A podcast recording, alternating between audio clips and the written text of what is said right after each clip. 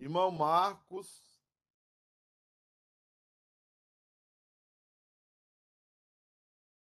Bom dia. Marcos, deixa eu falar uma coisa pra você. Essa Tandara da, da seleção de vôlei é sua parente? É, é, Ah, ela tá dizendo na cacheta. é, mas nunca vi, né? Mas é parente. Eu pensei que ela era homem. Mas é. É, Segundo mas não é. Segundo a ideologia de gênero, Ah, Ah, meu Deus do céu, vou te falar. A situação tá fácil pra nós, não. é, Rapaz, muito bom. Como é que foi o Marcelo lá com os adolescentes? Ah, foi bom. Foi bom. Bom dia, irmãos. bom dia, Everton. O Felipe quer ir para o jovem, não. Eu falei, você vai, você vai. É, é. Bom dia, irmãos. Ô, dia. muito bom. tra- Fala, Cle... é, é, Quis não. Fala, Lu.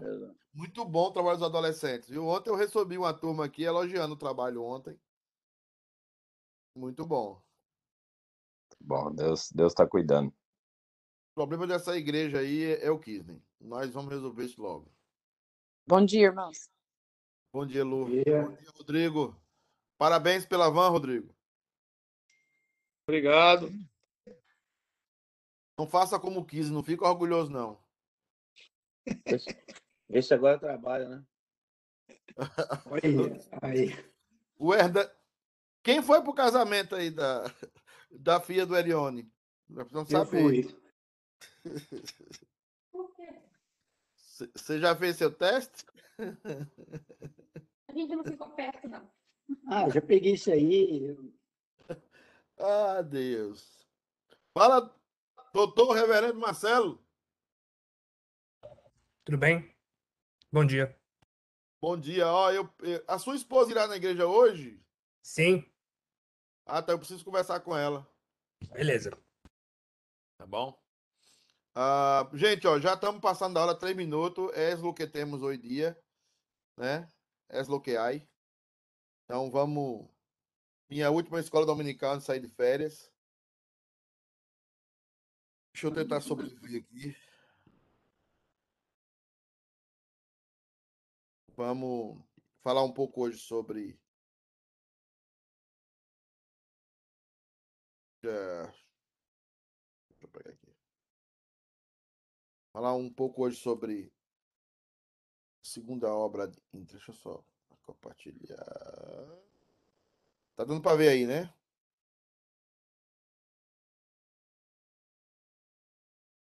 Lu, Lu Cacheta, ora aí pra gente, por favor.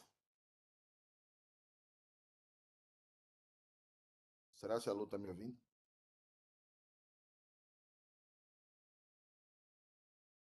Lu, câmbio. Cacheta, avisa sua mulher que ela vai orar. Falou cacheta, o Marcos. Não, vamos Lu. orar, vamos orar. Ora. Pai querido, obrigado por esse dia, obrigado por nós estarmos Amém. aqui juntos, como parte da tua igreja, para aprendermos mais de ti. Senhor, agora nós pedimos que o Senhor esteja abençoando a vida do pastor Pedro, que vai nos ensinar mais um pouco da tua palavra, que o Senhor esteja usando grandemente a vida dele e edificando a nossa vida. Pedimos isso em nome de Jesus. Amém. Amém. Irmãos, nós estamos falando das obras eh, da Trindade ah, ad intra, né? Ópera ad intra, as obras dentro do ser de Deus. É importante falar isso. E existem necessariamente três grandes obras gerais, né? Que nós estamos tratando sobre isso. A primeira grande obra é a, a obra da paternidade de Deus, né? Deus é pai e, e tem uma pessoa que representa essa paternidade lá nós temos a filiação de Deus, né? Deus é filho, e nós temos alguém que representa e é essencialmente filho na Trindade. E nós temos a última, que é a concessão eh, de Deus, né? Que a palavra é um pouco estranha para vocês, mas essa palavra concessão é parte de uma, uma situação de procedência do Espírito Santo e tem a ver com a obra do Espírito Santo. Nós vamos tocar um pouco nela aqui hoje, eh, se Deus assim permitir. É, então, nós já falamos da paternidade de Deus, falando um pouco sobre o pai, que sempre foi pai, nunca deixou de ser pai e sempre foi pai na eternidade. Eu falava um pouco domingo passado sobre essa carência que nós temos da paternidade. Ou seja, a humanidade carece da paternidade muito mais do que da maternidade. A maternidade já é algo intrínseco em nós, porque nós nascemos de uma mãe, e geralmente as mães têm uma relação muito mais próxima às nossas. Já a paternidade é uma relação mais complicada para nós, porque é um corpo estranho, né? Por isso que nós temos até na, na literatura grega, na literatura histórica, o princípio, o, o, o, princípio de Édipo, como é que chama? É, o complexo de Édipo, aonde o filho se apaixona pela mãe, porque a, a mãe e, o, e a mãe pelo filho, e, e isso é uma, uma questão é, nossa, nós somos muito mais próximos das nossas mães do que dos nossos pais. Isso tem a ver com a queda. E, e pouco se fala sobre isso, né? Pouco se fala sobre isso na, onde a gente passa aí nas teologias. Porque as pessoas não entendem que a falta da paternidade é que causa todo o problema da queda em nós. A ausência paterna de Deus causa todo o problema em nós. Então você vai perceber que toda a luta da humanidade e que toda a guerra da humanidade é contra o pai. Ela, ela está irada contra o pai, ela está com raiva do pai. Até mesmo os ateus, eles têm um problema emocional. Eles não são ateus por uma questão científica, uma questão é, objetiva ou sem sentimentos. Eles são ateus porque tiveram alguma relação emocional com alguma relação emocional com a, a, a religião e, consequentemente, alguma relação emocional com o pai. Então, a ideia é aqui restaurar a nossa relação com o pai. Então, Deus, a princípio, ele é pai, ele é pai e eternamente pai, e é o único pai que pode suprir as nossas necessidades mais complexas, mais profundas. É, e aí nós temos a filiação de Deus. Mas Deus também é filho, né? Este atributo pessoal, este atributo pessoal é única e exclusivamente relativo ao filho, não ao ser divino completo. Então, só o filho é filho. Eu sei que é uma redundância, mas é só o filho vai nos ensinar como nos comportar como verdadeiros filhos. É importante notar que o problema não está no pai. O problema está no filho. Ou seja, a nossa relação com o pai não é Deus que errou, não é Deus que tem problemas, não é Deus que não cuidou de nós. Lembra da, da parábola do filho pródigo? Deixa eu abrir um pouco aqui para vocês entenderem um pouco isso. É... Oh, tem mais gente aí. É... Na parábola do filho pródigo, houve erro do pai? Eu vou falar aqui com o Fábio. O que, é que você acha, Fábio? Eu acho que não. Então me diz uma coisa, porque quando eu cheguei aqui nos Estados Unidos, vocês tinham uma preocupação, e eu via isso nas palestras, é que a culpa das crianças não estarem na igreja, os, os jovens não continuarem na igreja, eram primordial, primordialmente da igreja. Não sei se vocês lembram disso.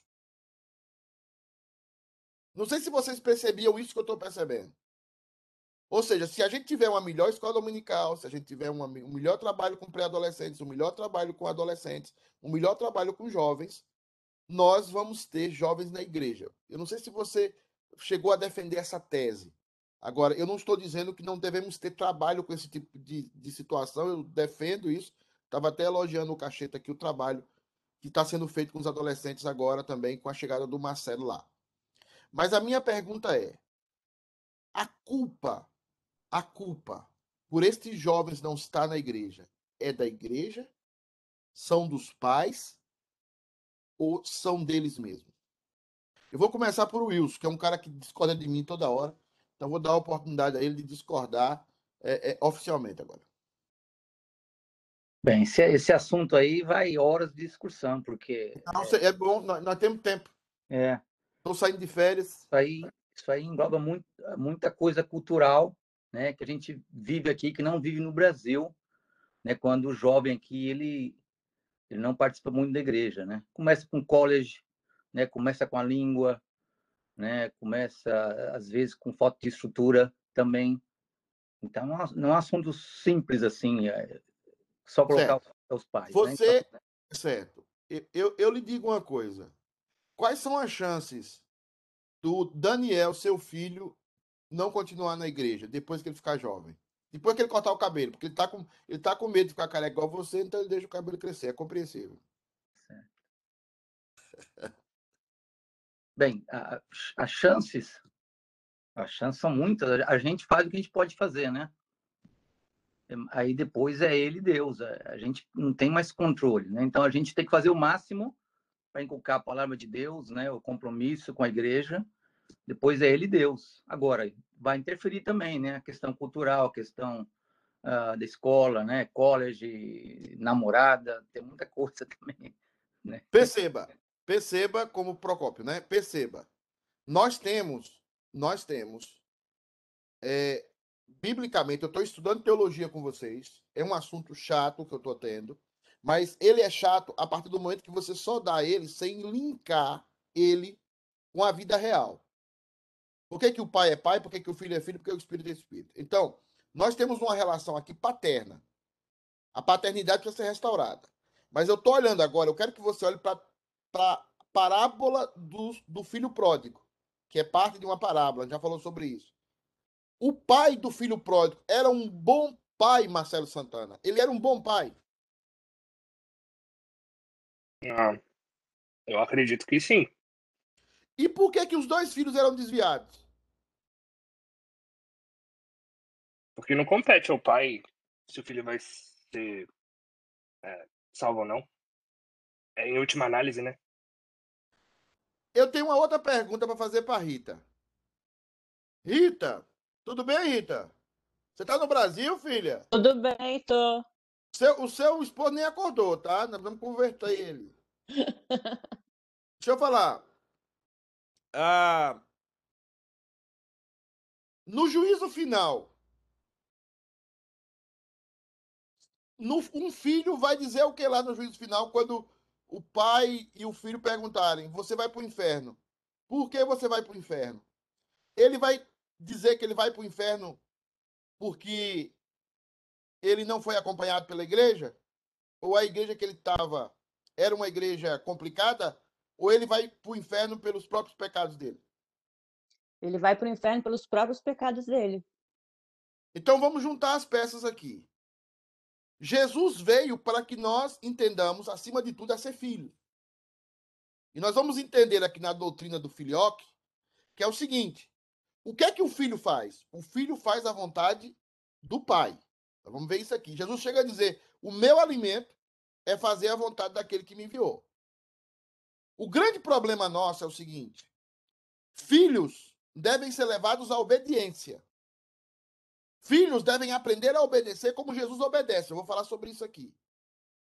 Filhos não devem ser levados a fazer as coisas como eles acham que devem fazer. E essa deve ser a grande contribuição da igreja. Ensinar os nossos filhos a obedecer. Agora, a desobediência já está dentro deles nasceu com eles. O grande problema, existe pouca chance de um Daniel, pode acontecer, como o Wilson falou, de um menino criado na igreja, estabelecido na igreja, mas o grande problema da igreja não, não é você fazer um trabalho só com adolescentes, com jovens, com crianças. O, o, o problema da igreja são os pais. Porque os pais perderam a característica de serem filhos de Deus, ou não se comportam como filhos de Deus. Então não podem ensinar os seus filhos a serem filhos. Se você não obedece, a gente tem aquela frase, não sei se chegou aqui essa frase, mas foi falada muito no Chile e no Brasil. A gente aprende a ser pai, a gente aprende a ser filho quando? O que é que diz o dito? A gente aprende a ser filho quando? A gente aprende Vira a ser... pai quando é pai. Quando você é pai, você vira filho, você você começa a entender por que, que o seu pai agia daquela forma com você e você era tão revoltado. Tão revoltada. Porque você só aprendeu a ser filho sendo pai. E você só aprende a ser pai quando é o quê? Quando você é avô. Quando você é avô, geralmente você aprende a ser pai. E quando você é pai ou mãe, geralmente você aprende a ser filho ou filha.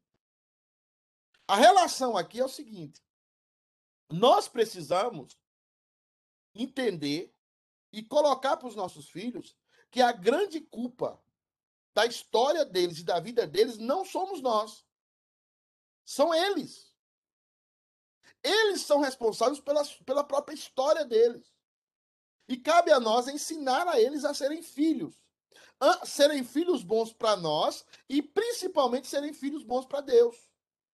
E a única forma deles aprenderem a serem, a serem filhos bons e de nós também aprendermos a serem filho, filhos bons e pais bons é olharmos para o pai e olharmos para o filho na trindade. Porque é lá que está a nossa fonte. É lá que nós vamos descobrir. Agora, quanto à questão de decisão, de salvação, não é culpa de nenhum de nós. Você pode ter criado um filho da pior maneira possível. A perdição dele nunca vai ser culpa sua. Você pode ter criado um filho mais dissolutamente, mais irresponsavelmente. A perdição dele nunca vai ser culpa sua. A perdição dele sempre vai ser culpa dele.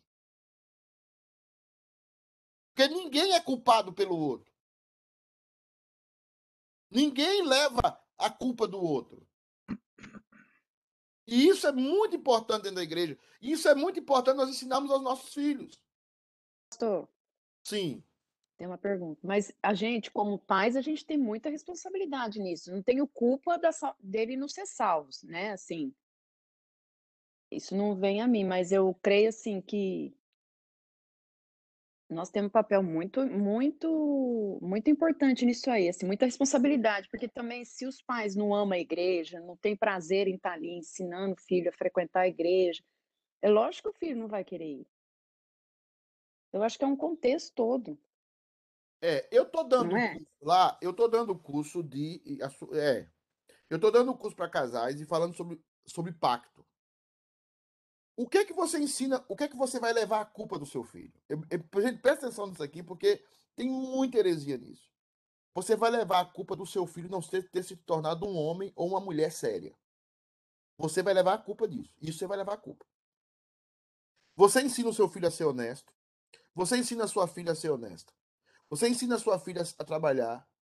Você ensina sua filha a ganhar as coisas por ela. Você ensina a sua filha e o seu filho a ser um cidadão, uma cidadã abençoada.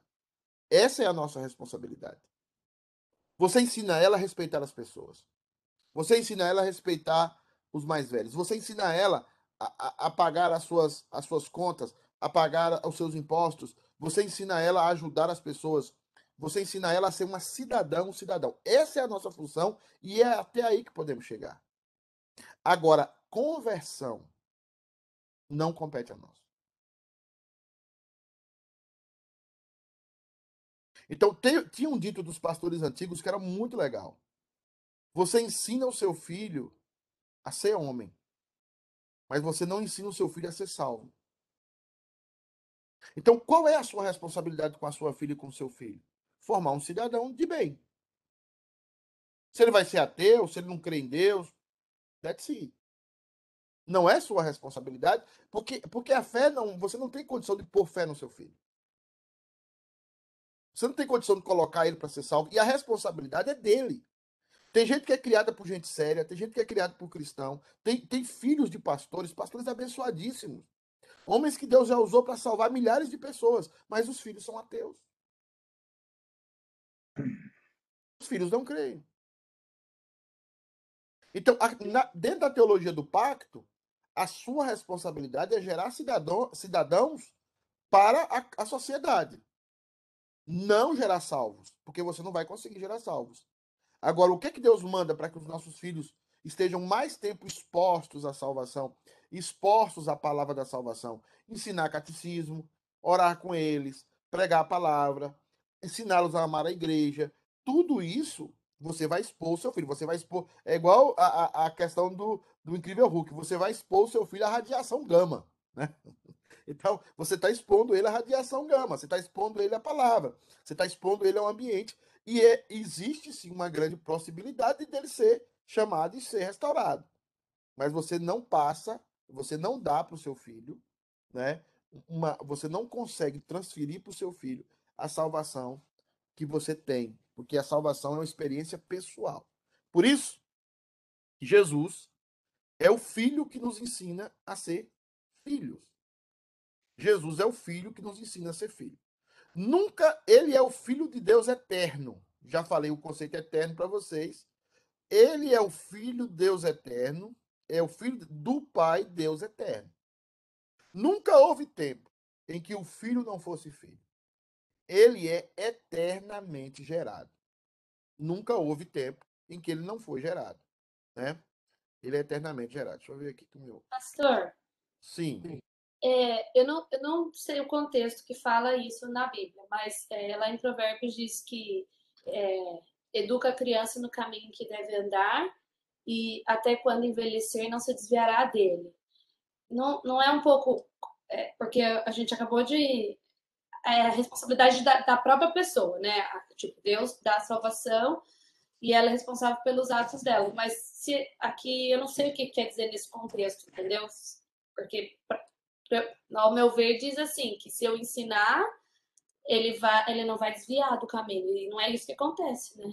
Le- leia o texto de novo para a gente. Eu esperava que alguém tivesse falado desse texto. Como ninguém falou, eu passei em branco. Mas É. graças a Deus, Deus levantou você com a camisa vermelha para falar para nós. Pode falar. Ele fala assim, ó, educa a criança no caminho em que deve andar, e até quando envelhecer não se desviará dele. De- Desviará de quê? A dele, é, eu acho que é do caminho aqui, porque tá Do caminho. Do caminho. Aí não está falando de salvação. Tá. Está falando de caminho aí, é procedimento aqui na terra. Que seria, no caso de cidadão, se eu ensinar ele a ser um Seria a cidadão. cultura cristã que vai estar nele. Por exemplo, ensina a criança no caminho que deve andar e ainda quando ele for velho, não se desviará da cultura que você ensinou para ele cristã. Ah, tá bom. É verdade, tá minúsculo aqui, não é dele. Então, o caminho aí é, é, é a maneira, é a conduta dele, é o que eu acabei de falar aqui. Você tem a responsabilidade de ensinar o seu filho a ser honesto, ensinar o seu filho a ser um bom cidadão, ensinar o seu filho a, a, a ser uma pessoa que ajuda na sociedade, que contribui para a sociedade. Essa é a sua função. E se você fizer isso bem, certamente você vai conseguir. Você vai colher esses frutos lá na frente. Agora, salvação não depende da criação que você dá para o seu filho. Você nunca cria o seu filho com a esperança de que ele vai ser salvo pelas obras que você está fazendo. Crie o seu filho para que ele seja um ótimo cidadão. E aí, a salvação pode acontecer ou pode não acontecer. É A porque senão salvação seria por é mim a pessoal. salvação, né? Não, não.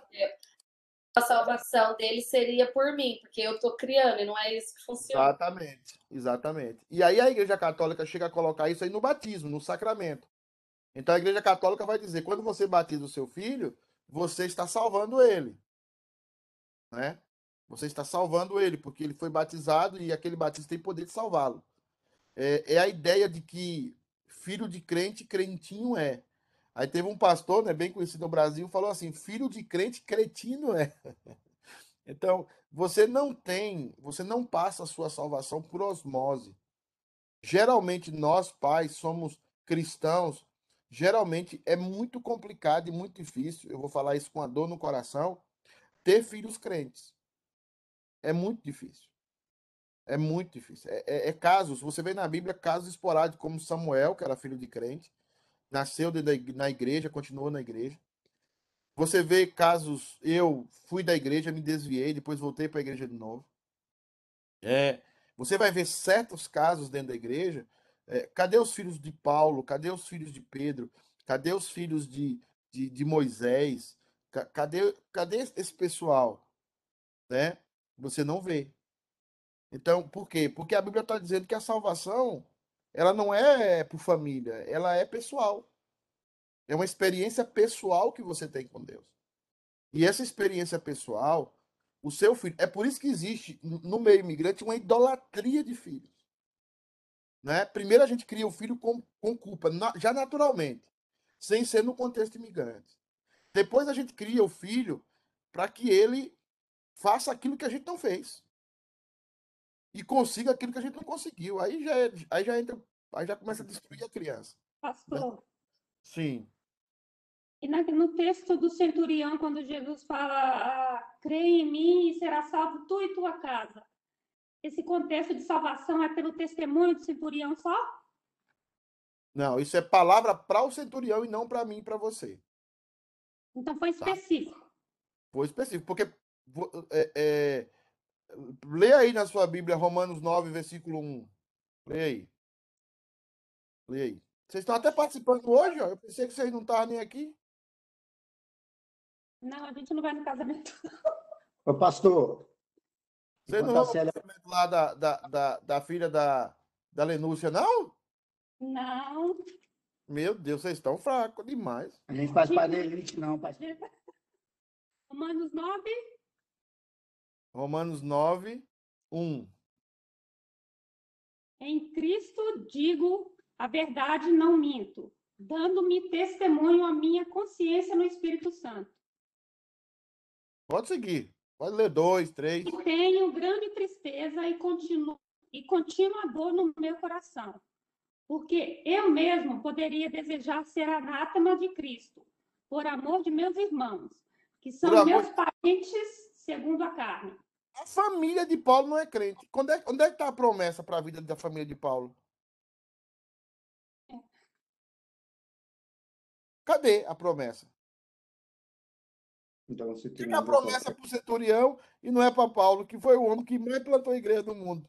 Sem internet, sem, sem avião, sem nada. Por que que Paulo, por que que a família de Paulo, por que que essa palavra não veio para Paulo? Paulo, tu e a tua casa servirão ao Senhor. Porque é, a- Atos é descritivo. Atos não é normativo. O que é descritivo, pastor Pedro? Atos está descrevendo uma situação. Atos não está normalizando uma situação. Não é uma norma. Quando o Atos diz lá, ó, pega todo mundo que tem propriedade e vai vendendo segundo a necessidade da igreja. Já pensou se eu fizesse isso aqui na igreja? Wilson, vende aí. O Wilson deve ter o quê? Uns 500 mil na poupança, investido aí pelo mundo. Né? E Wilson, pega lá seu investimento e joga aqui na igreja para nós dar, dar dinheiro pro Kisney, que o Kisney está comendo pouco. Né? Já pensou? Eu pego o Atos 2 lá e, e, e começo a fazer isso. Né? Ô, ô, ô, ô, é, Everton, vende sua, sua empresa aí, dá pro lucro para nós aí, ó. Bota em cima da mesa. Para, gente. Gente, ó. Essa pergunta da Celinha é muito boa. Muito boa. O problema é pastor que não faz exegese. E eu tô ficando odiado pelos crentes da minha igreja e pelos crentes fora. Porque o não faz exegese, não tem jeito. O cara não faz exegese e, e- e abre um texto lá. É igual esses dias que eu mandei um vídeo aí, o pessoal mandou um vídeo de um pastor que abriu em João 23. Na cabeça dele, ele queria pregar sobre o Salmo 23. Mas ele chegou para abrir em João 23 e ele tá lá abrindo João 23 e não acha, e não acha. E aí ele, ele desiste e diz, ó, João 23 diz, o Senhor é o meu pastor e nada me faltará. Exatamente isso. Você vai para estudo bíblico, você vai para estudo bíblico na casa de fulano, de A e B, o cara não fez exegese. A pessoa vai lá e estuda Romanos. Como é que você estuda Romanos sem exegese, meu Deus? Vai desviar todo mundo. Ou Pastor. vai banir. Então, assim, quando você olhar para Atos, o que é que Atos traz? Descrição. O que é que um texto canônico descritivo ensina? Princípios. Princípios.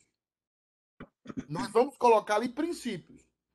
Textos nom- nominativos, como as cartas do apóstolo Paulo. O que é que as cartas do apóstolo Paulo traz? Normas. Então você deve pregar como normas e não como descrição. Uma coisa é, é o Everton, por exemplo, contar a história. Ele conta a história, ele não está dizendo que a história é boa ou se é ruim, se a pessoa fez bem, se a pessoa fez mal. Ele está contando a história. Aconteceu isso. Tá? Isso é descrição. Agora, se o Wilson, que é presbítero, chega lá e diz, a partir de agora nessa igreja aqui, só entra quem, quem der 50 dólares para a administração da igreja. Tá? Aí ele é normativo.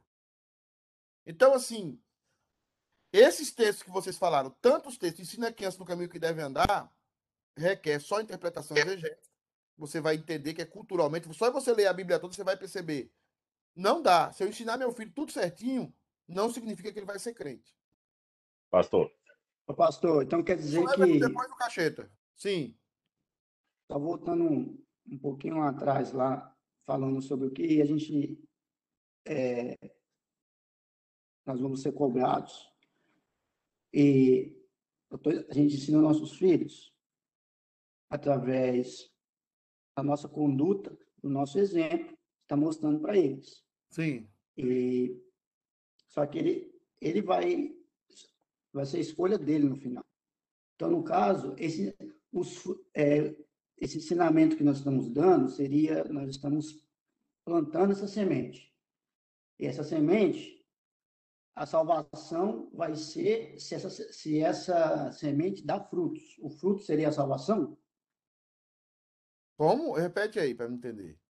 É, porque se você está criando seu filho, você está ensinando ele a ser um, um cidadão de bem, né? Ah. Uma pessoa honesta. Você está ensinando a palavra para ele, está lendo com Sim. ele. Só que você, você não tem como obrigar ele a aceitar essa palavra. Não tem jeito. Sim. Não tem. E no caso, esse processo que você está fazendo, você está plantando uma semente. Sim. Aí, no decorrer da vida, quando ele tiver, no decorrer da vida dele, essa, essa semente vai germinar. Não. E o fruto dela seria a salvação, se ela Não. vir acontecer? Não. Não. Essa é a minha O pergunta. problema, da- o problema da do que você está falando não é a semente, é o terreno. O coração do seu filho e do meu filho é pecaminoso. É, O problema não está na semente que você está colocando lá. A semente que você está colocando lá é boa. É maravilhosa. Mas o problema é o terreno. Quem prepara o terreno é o Espírito Santo. Jesus diz: Eis que o semeador saiu a semear. Somos nós. Com os nossos filhos, com quem seja.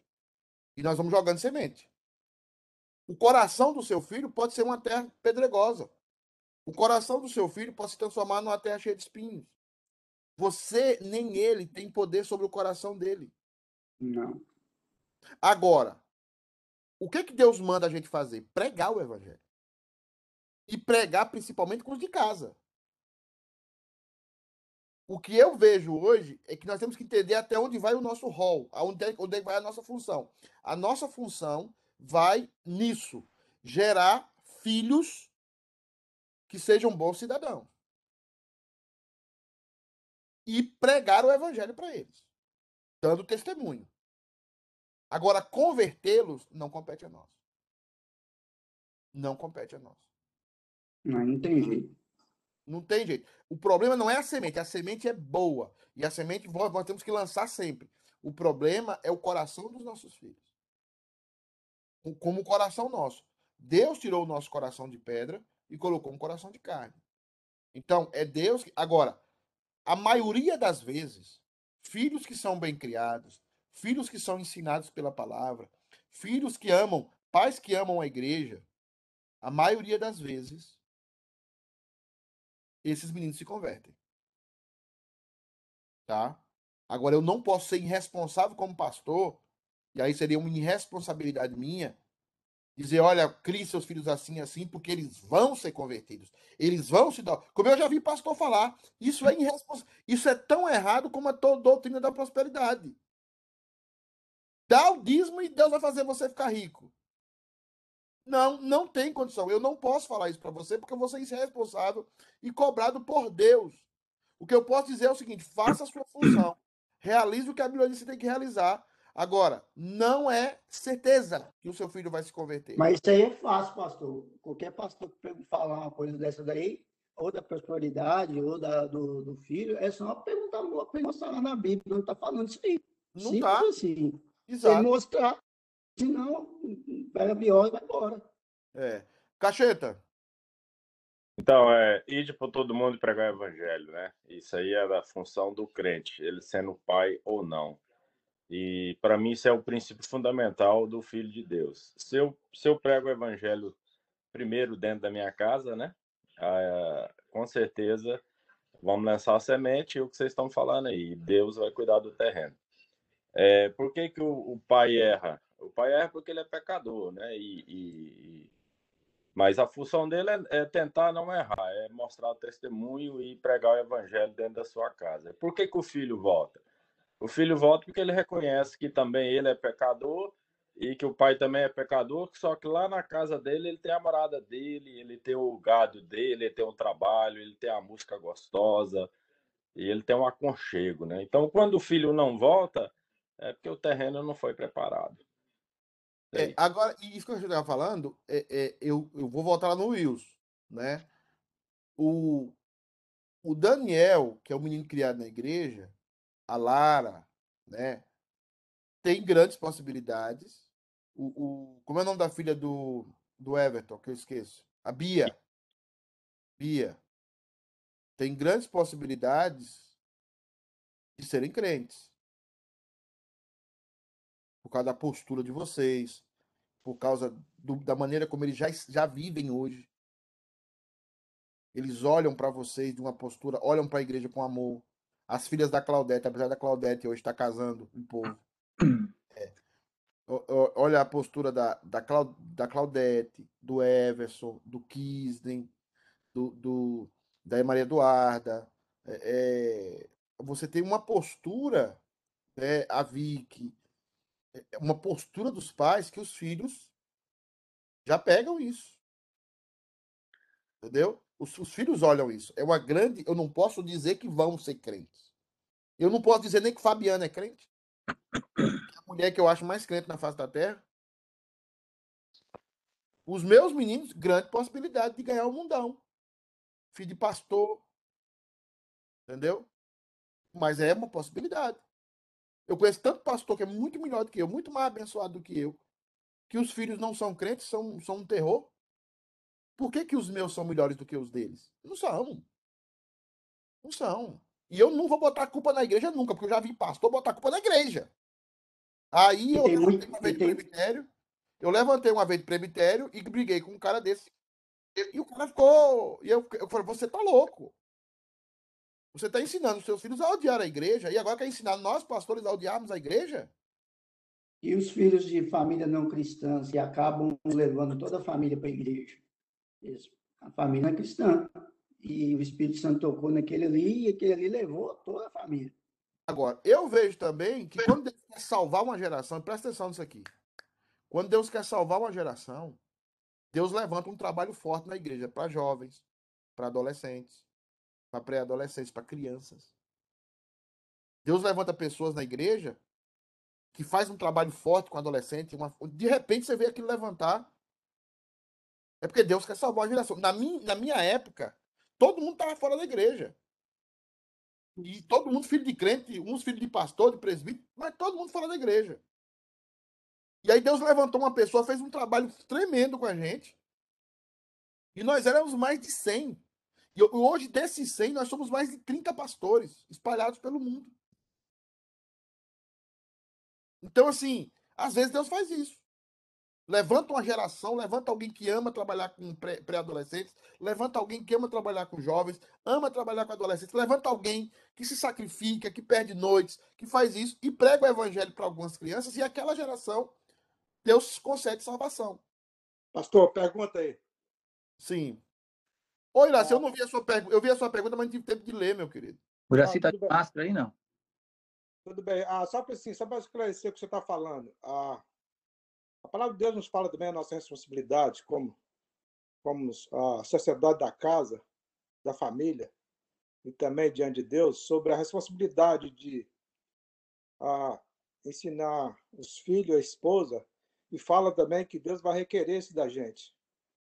Agora, a salvação vem de Deus, mas eu acho também que a fidelidade nossa é um processo, é o um caminho para que Deus possa alcançar, mesmo nossos filhos, eles têm um coração não consegue entender, mas talvez, se a gente for fiel a Deus, é, Deus pode usar também a, a nossa vida, nosso exemplo e, e alcançar a vida deles também. É eu queria assim, saber como é que você vê essa posição dessa promessa de Deus que vai requerer sobre nossos ombros o sangue dos nossos filhos e nossas esposas? Por que se eles já estão perdidos? Por que, que ele vai requerer de nós se eles não forem salvos?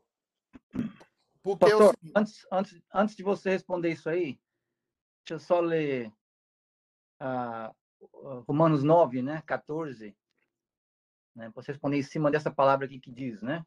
Que, conclu, que conclusão podemos tirar? Acaso Deus não é justo? De modo algum. Porquanto ele declara a Moisés: Terei misericórdia de quem eu quiser ter misericórdia, e terei compaixão de quem eu desejar ter compaixão. Assim, claro está que isso não depende da vontade tampouco do esforço do ser humano, mas da maneira como Deus focaliza a sua misericórdia. é, isso até um hino antigo, né? Não é dos fortes a vitória, nem dos que correm melhor. Então, assim, ah, já vi as, as inárias aí, as, as irmãs que cortem. Mas dos fiéis e sinceros que seguem junto ao Senhor. Bem, va- vamos explicar isso aí, Iraci, no seguinte forma. Ah, deixa eu tentar explicar. Isso é, isso é simples, mas precisa ser falado com calma. Você é salvo pela graça de Deus. Você se tornou um pai, se tornou uma mãe. Você, você casou, natural, geralmente é assim. E aí você tem filhos. Ao ter filhos, o que, que acontece com você? Você tem que criar essas crianças de acordo com a Bíblia, de acordo ao conhecimento bíblico, dando testemunho para esses meninos, pregando o evangelho para esses meninos, ensinando esses meninos o caminho que eles devem andar, como está lá no texto bíblico.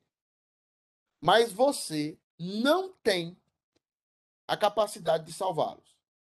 Mas vai ser cobrado uma coisa de você que se chama galardão, que é uma coisa que não é muito falada da igreja, e eu não sei porquê, tá? Nós temos a salvação. A salvação está garantida. O que é que nós buscamos na igreja? Nós buscamos galardão. Jesus fala sobre o galardão, sobre aquilo que é mais do que a salvação. Existe a salvação, mas Deus está oferecendo mais para nós do que a salvação. Ele está oferecendo para nós também o galardão. Quando você é um pai que é salvo, que é crente, e você educa os seus filhos de forma errada, você vai perder galardão. E a sua descendência vai ter aquela consequência. Porque você ensinou seus filhos errado. E você vai perder e vai ser cobrado por quê? Porque a igreja vai ser julgada. A igreja vai ser julgada no juízo final. Ela não é julgada para perdição. Ela é julgada para o galardão. Já é salvo, nós somos salvos, mas nós vamos ser julgados por galardão. Então, o pai que criou o filho errado, a mãe que criou a filha errada, não vai receber o galardão que deve receber. Eu vou dar um exemplo clássico disso, escancarado na Bíblia disso. Davi. Davi criou os filhos errados. E os filhos foram uma desgraça. O único que ele não criou, que foi criado fora do palácio, foi Salomão. E foi mais ou menos, porque Salomão não podia ver uma mulher. Salomão foi criado por vó, por babá. Menino, sabe menino criado com vó? Menino que faz o que quer. Então ele queria, ele queria é, é, 200 mulheres, 300. Ele queria experimentar de todas as mulheres do mundo. E a Bíblia fala, nisso pecou Salomão. Mas Salomão é filho de Davi. Cadê os outros filhos de Davi? Agora, Davi era salvo? Claro que era salvo. Davi perdeu o galardão, por isso perdeu.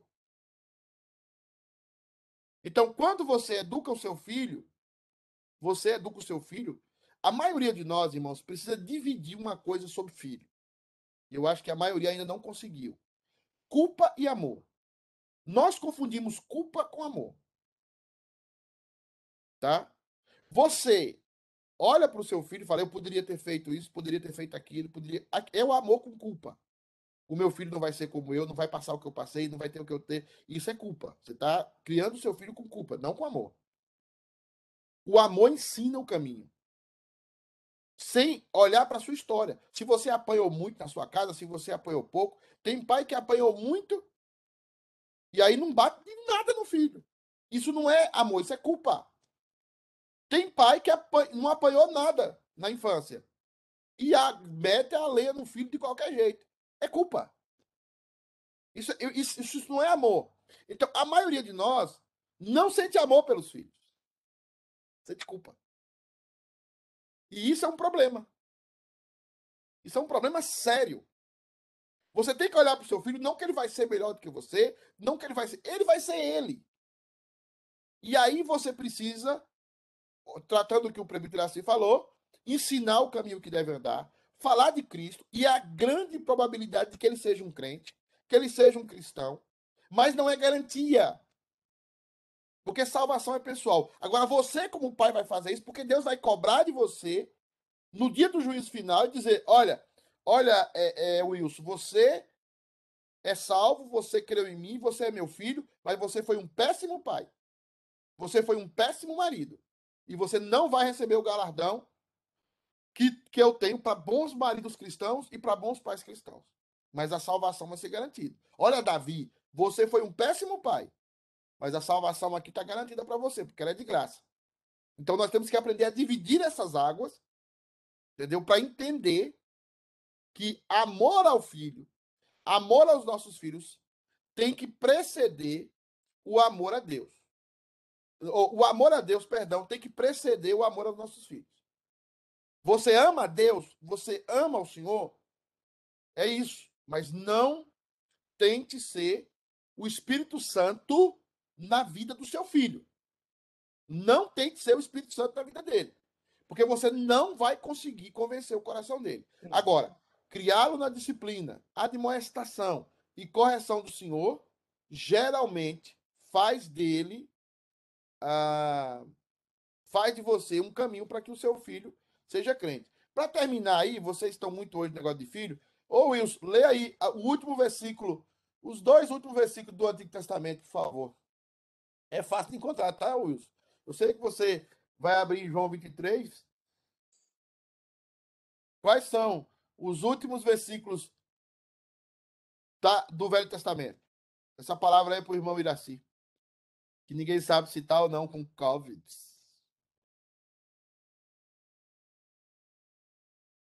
Aquele que dá testemunho dessa palavra afirma, com toda certeza, venho.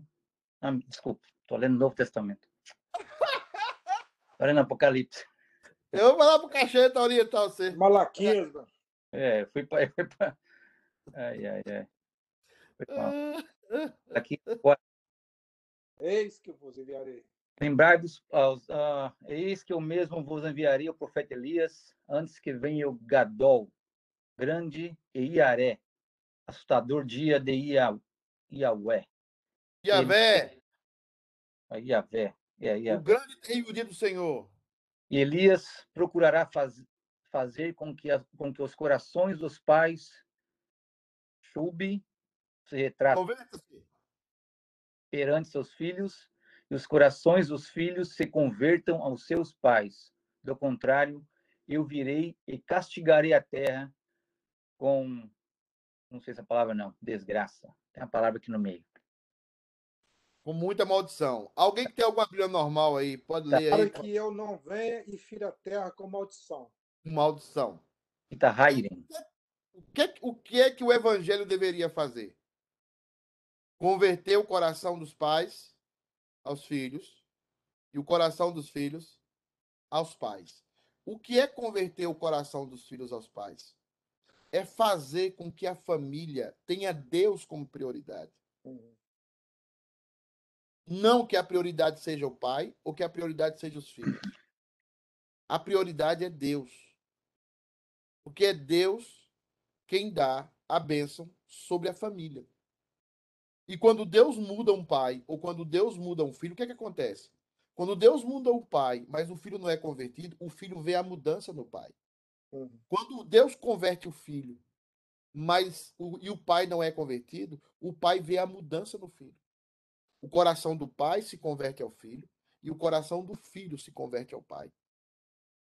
O que Deus quer de nós é testemunho. Ah, o resto, quem faz é Ele. Deus quer dentro da sua casa que você, de coração, ame em primeiro lugar a Deus. E Deus vai e dê testemunho para o seu filho. Se você é filho e os seus pais não são crentes, dê testemunho como filho de que você é cristão. E o seu pai vai olhar para você, a sua mãe vai olhar para você vai dizer: mudou. Esse menino mudou. E aí a conversão do pai e da mãe, a conversão aqui é o seguinte: olhar para você, perceber você, né? É, é, é, é, fazer com que o pai respeite o filho e o filho respeite o pai. Que haja uma admiração mú- mútua. Porque se isso é quebrado, a terra é quem sofre, a criação é quem sofre. E Deus vai ferir tudo isso com muita maldição, como tem acontecido até o dia de hoje. Filhos que mandam em pai, pai que não sabem ser pai. E aí o que acontece? A terra está ferida. Ok? Número sabe. Irmãos, eu não vou concluir isso. Depois a gente vai falar sobre Filiogue mais, vai falar sobre o Espírito Santo, que é bem, bem legal o negócio do Espírito Santo, né? Porque vocês até hoje nunca ouviram a palavra concessão em relação ao Espírito Santo. Mas vocês vão perceber na Trindade o valor da palavra submissão. Veja bem, Deus de tudo, o valor da palavra a Trindade tem uma marca entre eles se chama submissão. Eles têm prazer em serem submissos um ao outro. Então, dentro da essência da divindade, o que é que rege dentro deles? A submissão. E é o que eu estou tentando fazer com essa igreja. Eu não vou conseguir, porque eu não posso, não tenho poder para isso, só posso falar. Eu estou tentando aqui, ó, que a igreja seja submissa ao conselho. Eu estou tentando que quando um presbítero falar na igreja, todo mundo baixa a cabeça. Eu estou tentando que quando um diácono falar, todo mundo respeite. Eu estou tentando que vocês entendam aquele que está no âmago da trindade. Eu estou tentando que um pai, quando ele falar, um filho não venha aqui. Eu já vi na igreja, e já vi aqui, eu lá do púlpito, o pai reclamar com o filho e o filho danar, estava com uma arminha na mão e danar na cabeça do pai. Isso não pode acontecer. Porque quando ele ficar mais velho, ele vai bater no pai. Vai bater na mãe. Submissão não é inferioridade. Só quem é submisso ao outro, quem tem dignidade. Quem aprende a obedecer, quem aprende a respeitar regras, quem aprende a respeitar a velocidade, tem dignidade. E uma igreja, se não aprender isso com um Deus perfeito, Deus dos deuses, aquele que você não pode nem olhar para ele. E eu e você, o que, é que nós somos? O que, é que nós somos para nos orgulharmos, para nos arrogarmos de alguma coisa? Então, o dia que a igreja aprender a ter submissão em Cristo, não é, não é o cara tá errado, eu vou ser submisso. Não é isso que eu estou falando. Eu estou falando que dentro do conjunto da igreja, dentro do, dos trabalhos das nossas casas, trabalhar a palavra submissão como uma honra, como um privilégio, e não como uma carga, como uma inferioridade. Amém, irmãos? Olha, hoje o pastor Ângelo não prega. Quem, se você quiser tirar férias e ir para praia, pode ir. Hoje o pastor Ângelo não prega. E hoje quem vai pregar sou eu mesmo, tá? É, e eu vou pregar alguma coisa aí sobre. Eu estou falando coisa porque eu, eu soube de manhã, agora eu estou analisando ainda. Mas deve ser uma pregação de, mo- motivacional, assim, coach, que o Wilson gosta muito, mas o cacheta. Então eu vou tentar fazer um negócio bem coach. Então, nem vou na igreja hoje, então. Eu não vou na igreja também, então, não. Já férias. Irmãos, Deus abençoe vocês, orem pelas minhas férias, né, enquanto. Abençoe uns aos outros, orem uns pelos outros e cuidem uns dos outros. Amém. Abençoe vocês. Amém. Tchau, tchau. Amém. Obrigado, pastor. Um mais tarde, pessoal. Tchau. Com Tchau. Deus.